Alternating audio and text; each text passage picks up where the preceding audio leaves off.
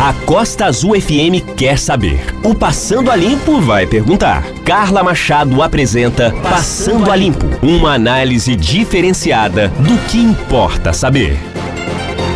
Ótimo dia para você que está ligado aqui na Rádio Costa Azul FM 93,1. Excelente sexta-feira, né? Sextou. Muita gente aguarda ansiosamente aí essa data, esse dia da semana.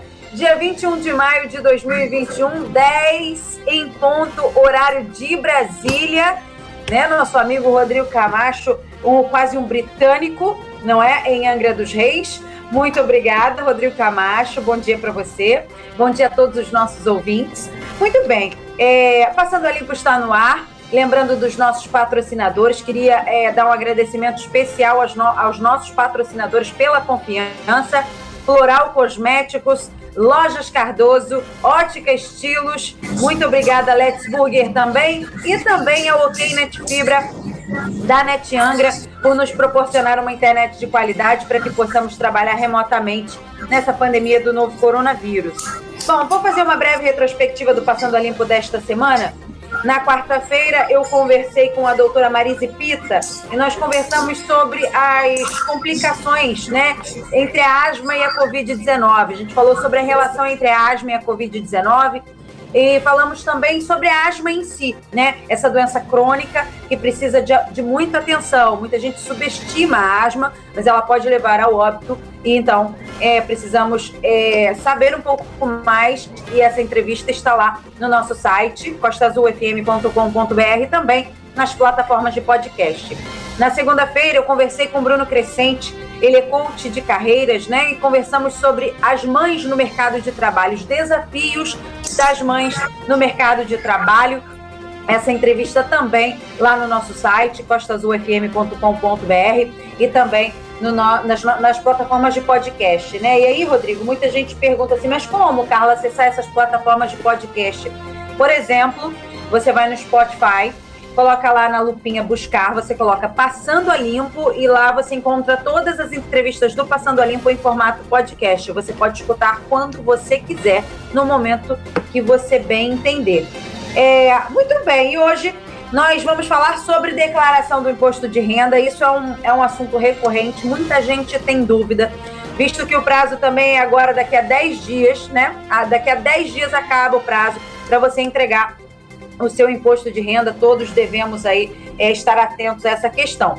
Para isso, eu conversei, eu convidei aqui Rogério Duarte, ele é contador e sócio do grupo Virtu, né? É uma, na verdade, é um escritório que cuida de gestão empresarial, tributos, contabilidade, de um tudo para você.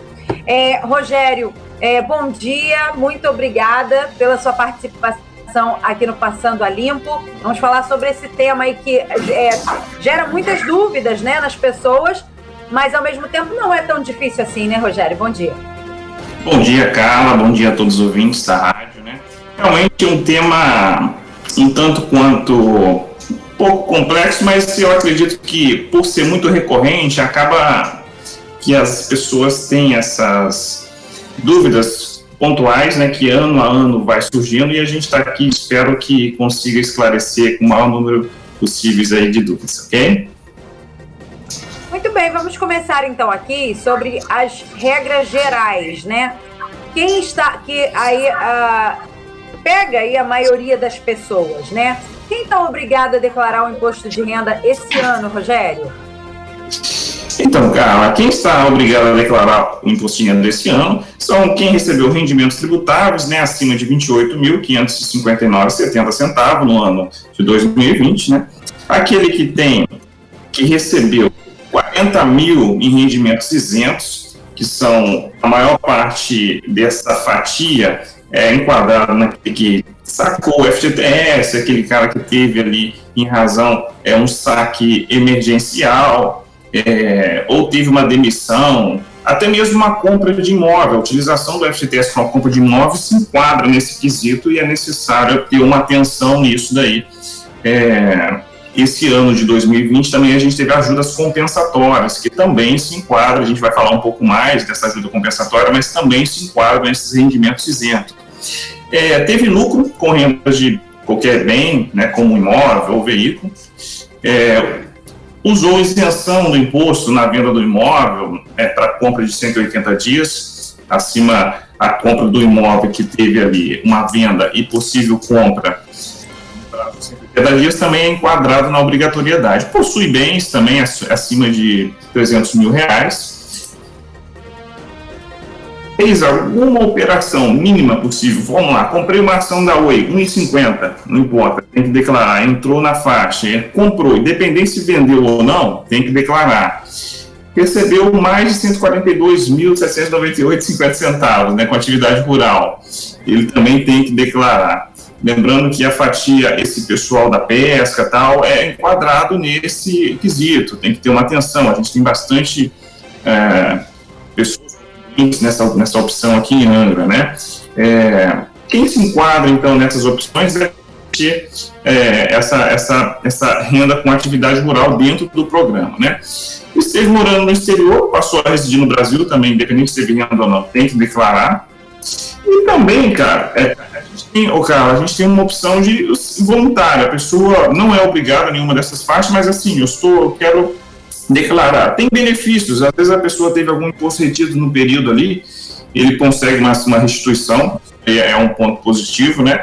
Para quem quer comprovar renda também, é, é, um, é um ponto positivo. Eu quero empréstimo, mas não tem uma fonte de pessoa jurídica, beleza, vou colocar aqui as minhas receitas, isso contribui para uma melhor variação financeira e condições melhores com instituições, com instituições financeiras, né?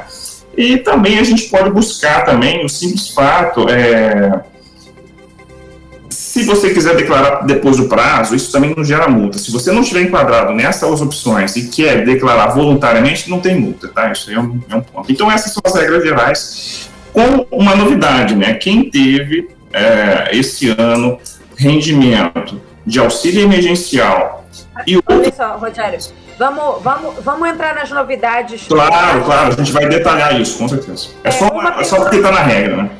É, uma pergunta que surgiu, agora a gente vai, na sequência, a gente vai falar sobre essas, as, as novidades para esse ano. Mas uma dúvida que me surgiu aqui, os aposentados, por exemplo, os aposentados eles precisam declarar ou eles, eles precisam estar naquela faixa dos 28.559. Se eles alcançaram aquilo ali, precisa declarar, ou se não, alca se não alcançaram, não precisa. Como é que funciona para os aposentados? Sim, o aposentado, ele, ele é, uma, é um rendimento tributável, né? Independente se é aposentadoria, ele se enquadra. Porém, ele tem uma regra específica. Né? O aposentado que tem acima de 65 anos ou mais, ele tem uma faixa de isenção. Essa faixa de isenção, o próprio INSS ele vai informar ao aposentado qual é a faixa dele. Não precisa calcular, não vai entrar aqui em detalhes de cálculo, mas no informe de rendimento dele, quando ele faz 65, ele vai ter lá rendimento tributário X mil e, e abaixo vai ter rendimentos isentos. Tipo, então, simplesmente ele vai seguir aquilo ali e vai ter uma redução, né? É um benefício que o governo traz para aqueles que já contribuíram bastante para esse país, né? Entendi. Mas ele segue qual regra? É a regra do, do qual é o valor que ele tem que se, se, se atentar? 28 mil. É, é, é, passou de 28 mil, tem imposto retido, né? O, é... 28.559, né? Passou de Exatamente. tem que declarar, é obrigado a declarar. Exatamente. É obrigado a declarar. Só que aí passou, tem 65 anos, ele vai ter uma faixa isenta, ou seja, para começar, se ele tem acima de 150, desculpa, se ele tem acima de 65 anos, praticamente dobra esses 28 mil, entendeu? Porque o que, que, vai acontecer? Ele vai ter 28 mil de isenção, 28 mil e é, 559,70 de isenção. Aí, para ele começar a ter imposto de renda, ele tem que ter novamente 28 mil em cima desse valor, e aí sim começa a ser tributado. Então, ele tem essa, esse total aí de quase 2 mil por mês de isenção. É, mas é importante a gente dizer isso. E, essas, essas regrinhas aí mais específicas, isso aí as pessoas vão, né, e vão, vão procurar saber. Mas o mais importante é saber o seguinte: você que é aposentado, que teve um rendimento, a sua aposentadoria deu mais de R$ 28.559,70, você está obrigado a declarar. Isso é importante dizer, né, Rogério? Muito bem, vamos para as novidades, então, desse ano? Vamos para novidades. Esse ano. Aí o, o, auxílio emergencial e o bem, né?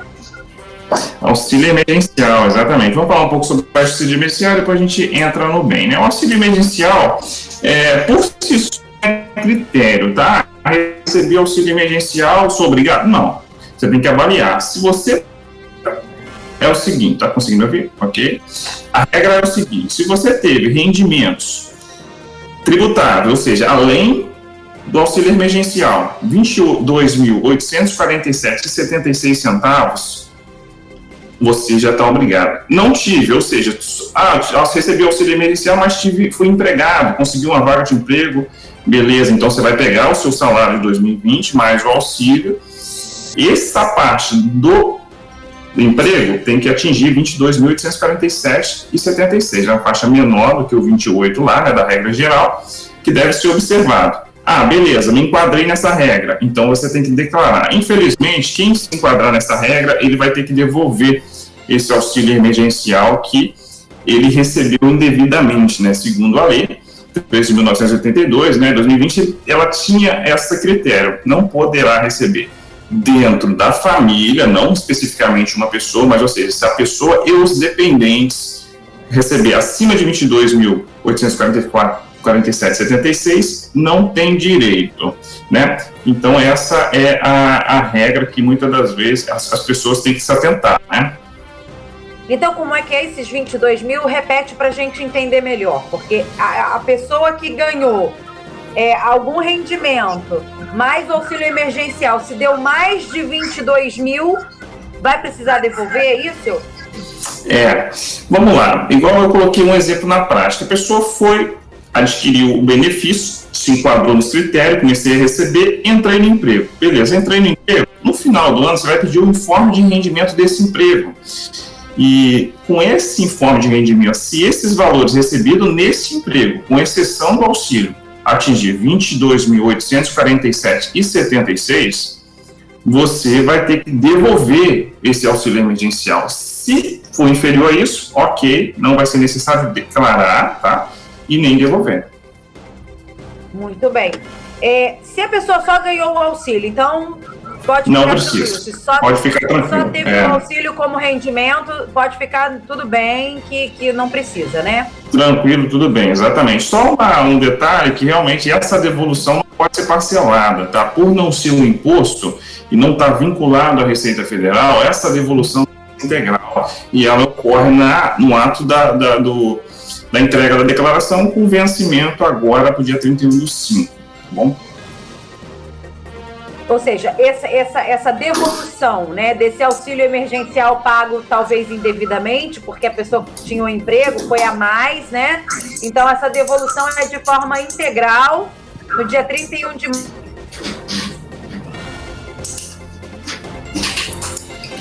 Rogério? Me escuta, Rogério? Isso, correto. Exatamente isso que você falou. Perfeito.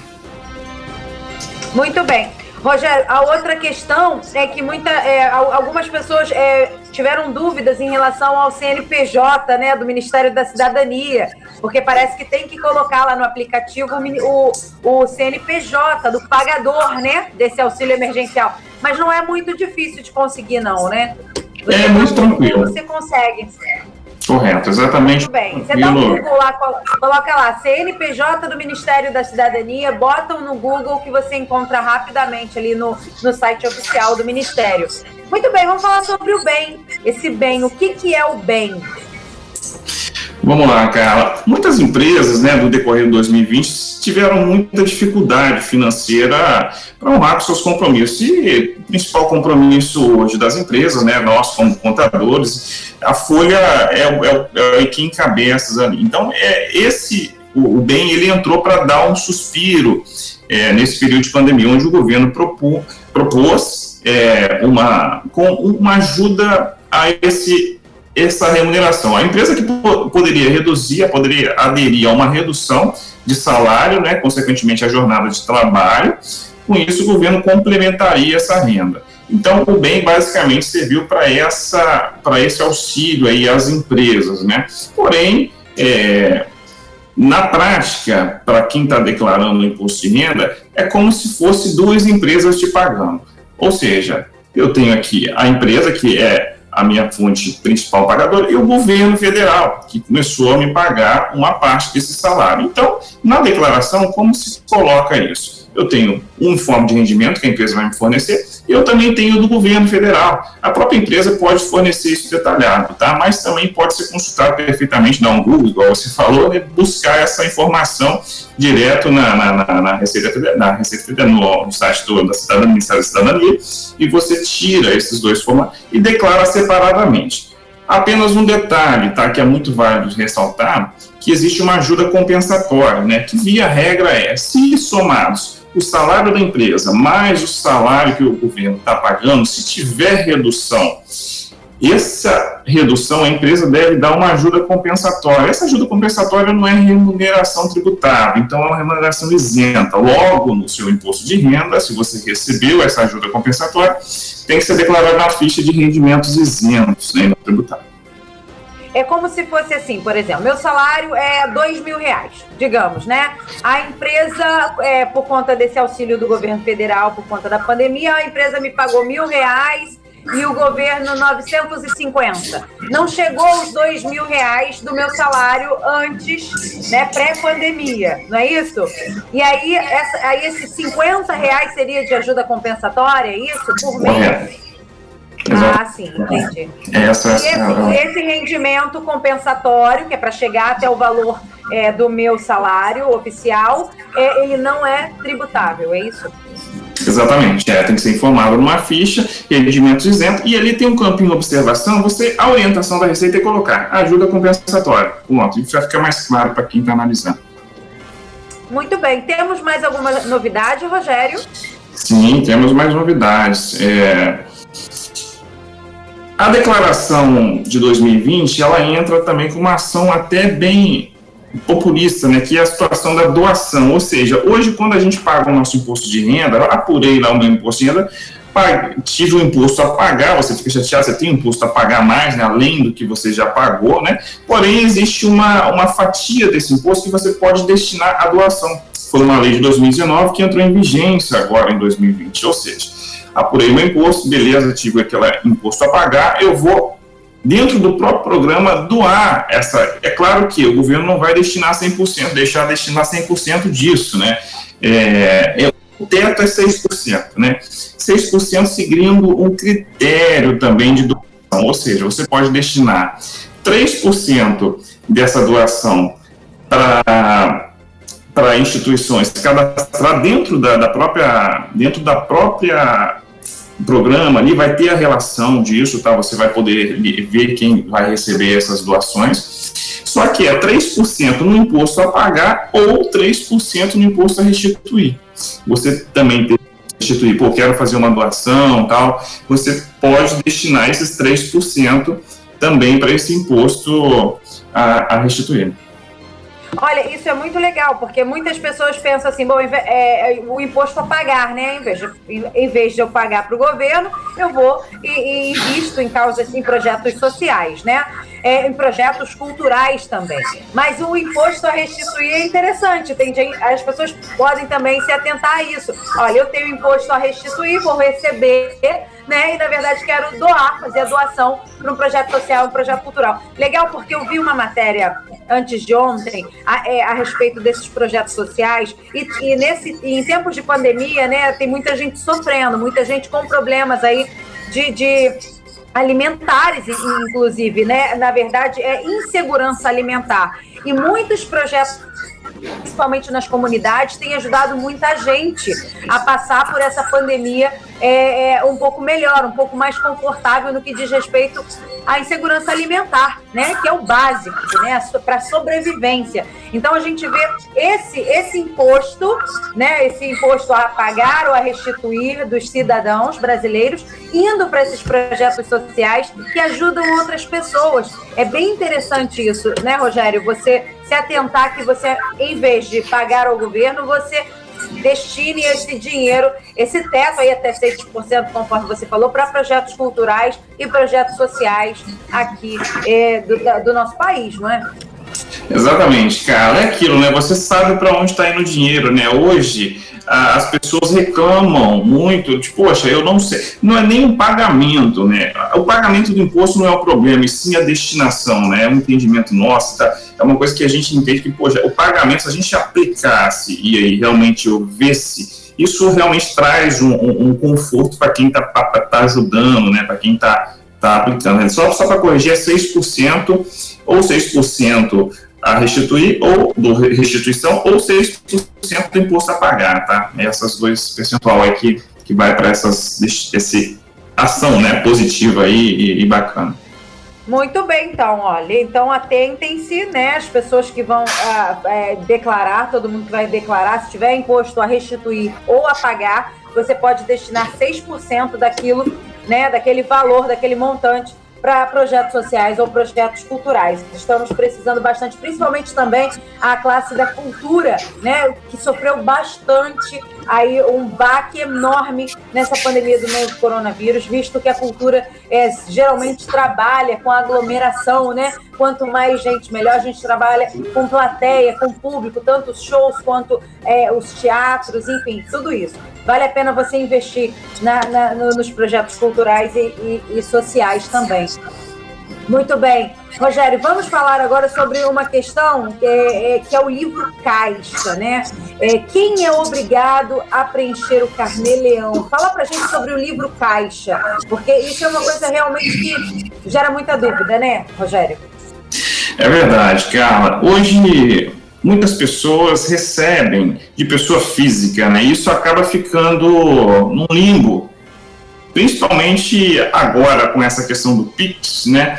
É, contratei uma pessoa física para limpar minha casa todo dia, né? É uma questão um pouco arriscada, mas vamos colocar que a pessoa recebe ah, duas vezes por semana, tal, a limpeza, eu faço um pagamento da pessoa física, aquela pessoa que está recebendo da pessoa física, é, e profissionais de tudo quanto é ramo que atende a pessoa física, isso traz uma obrigatoriedade, que é uma apuração mensal desses rendimentos recebidos da pessoa física, né?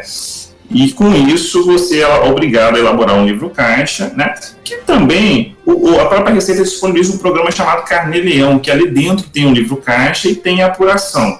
Então você utiliza essa ferramenta que é o Carnê Leão para identificar se desses rendimentos você teve imposto a pagar ou não, tá? Lembrando que, segundo a regra, né, Receita Federal estabelece que a obrigação de elaboração é mensal, né? E tem uma novidade para 2021. Antes, o programa você tinha que baixar e escriturar. Agora é diretamente no site da Receita, dentro do programa, de um portal chamado ECA, que você entra com seu acesso e ali dentro você é obrigado a colocar mensalmente. Isso aumenta o controle, né? Quanto a gente fala muito do Pix também, que é uma novidade, mas basicamente não é porque o, a, o Banco Central é bonzinho, não.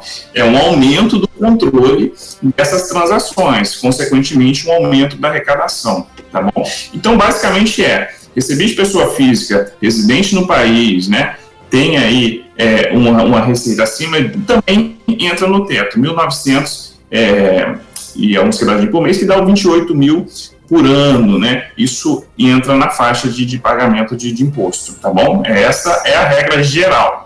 Existem alguns detalhes, tá? Por exemplo, remuneração de terceiros sem vínculo empregatício, beleza. Mas eu também tenho as deduções. Por exemplo, ah, eu recebi, mas para eu, que eu consiga oferir essa receita, eu tenho despesas. Então, ali dentro desse livro caixa, você também coloca as despesas, receita e despesas cabe uma interpretação, tá? Segundo a regra né, geral, ela estabelece que despesas de custeio, tá? Mas o que é despesa de custeio? Você vai colocar a seguinte análise: esse valor, eu preciso, se eu retirar essa despesa, eu consigo receber esse valor? Essa é uma regra básica, tá? Claro que, no geral, isso se aplica, mas tem uns detalhes. Se você retirar essa, esse pagamento, por exemplo, ah, eu sou um vendedor autônomo, pô, se eu não colocar gasolina, eu consigo vender?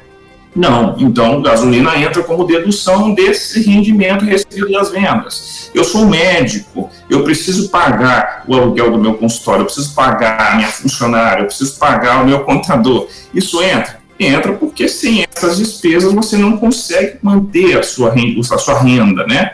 Via regra geral, essa, essas são as regras. Muito bem. Esse livro caixa fica onde, o Rogério, que você falou que tem que ficar, tem que preencher mês a mês?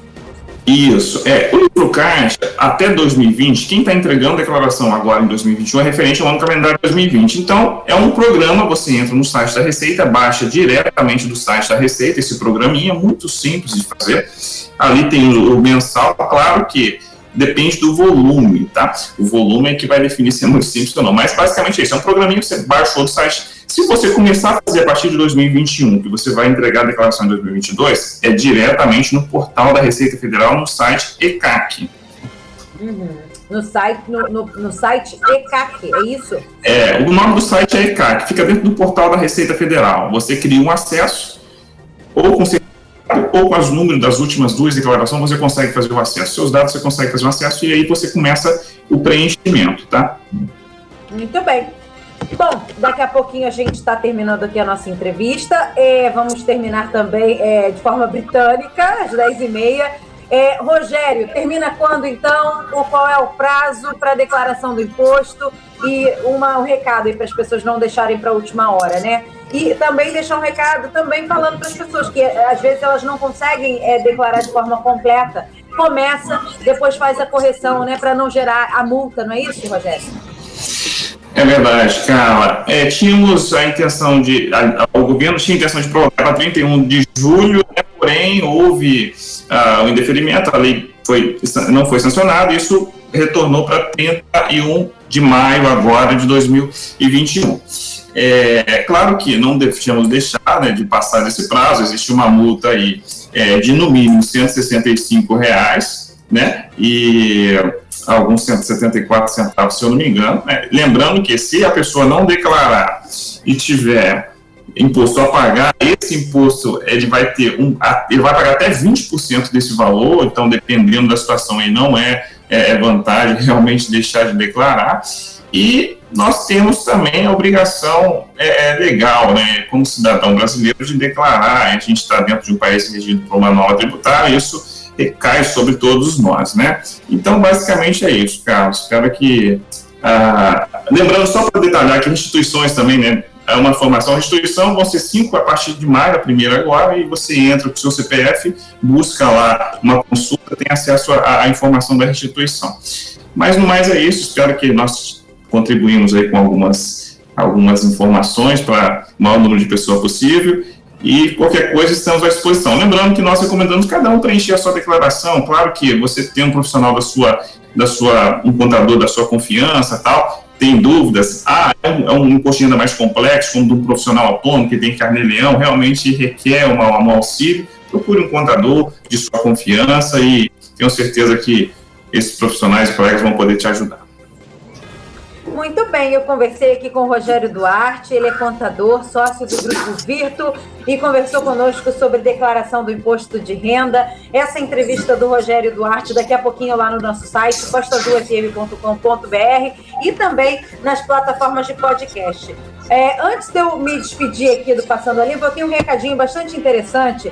É, na verdade, é, vai começar um curso básico de Libras. É, a Ágata, que é intérprete de Libras, e faz parte lá da APADEV, da Associação de Pais e Amigos dos Deficientes Visuais, pediu para eu divulgar aqui. Vai começar um curso básico de Libras, todas as terças e quintas-feiras, tá? Na parte da tarde, aí tem vários horários, tá? Vai começar no dia 1 de junho de 2021. Se você quiser mais informações, você pode procurar a APADEV, a sede da APADEV, Associação de Pais Amigos do, dos Deficientes Visuais, fica na rua Cônegos Bittencourt, número 72, naquela rua do Laboratório Engralab, ao lado do Salão do Denis, tá bom? Então, curso básico de Libras lá na APADEV, Rua Cônegos Bittencourt, número 72, aqui no centro de Angra dos Reis. Muito obrigada pela sua audiência. É, essa entrevista com o Rogério, já falei, daqui a pouco no nosso site, nas plataformas de podcast. Eu desejo a você, ouvinte do Passando a Limpo, um excelente final de semana. Mas eu te encontro mais tarde no programa da seis aqui na Rádio Costa Azul. Lembrando que os patrocinadores do Passando a Limpo são Floral Cosméticos, Let's Burger, Lojas Cardoso e Ótica Estilos. Até às 6 horas da tarde, gente. Obrigada. Tchau, tchau. Passando a Limpo uma análise diferenciada do que importa saber.